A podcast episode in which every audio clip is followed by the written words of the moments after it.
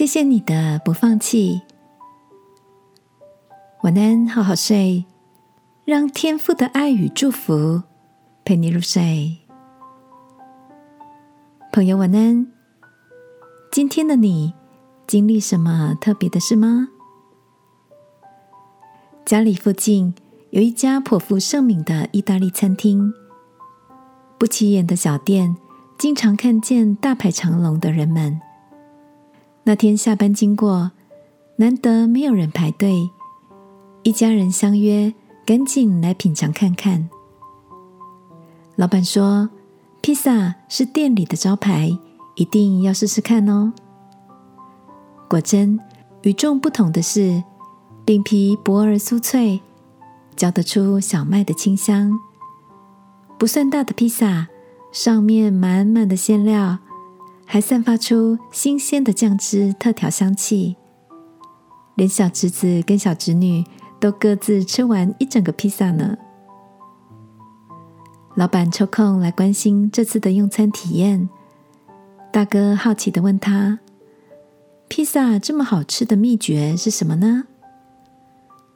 老板说起他自己爱好意式料理到一种热情，即使在国内。已经有五年的主厨经历，仍然远赴意大利，从道地的基础学起。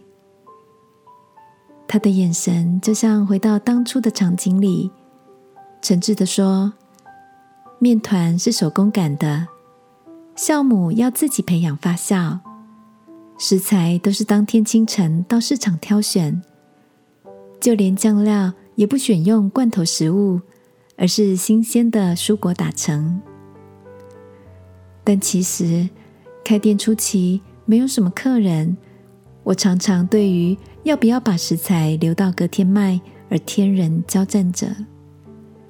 加上手工现做，所以很多的客人常常不愿意等待而弃单。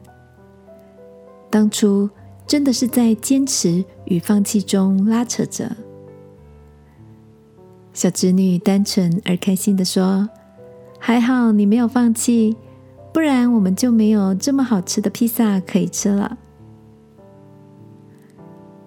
亲爱的，你也正在困难中摇摆着原有的坚持吗？尤其是周遭的环境打击你的信心，像是在要你放弃。圣经提到，你起初虽然微小。终究必胜发达。虽然这个微笑不起眼的坚持，相信你不放弃的努力，就要打动人心哦。一起来祷告，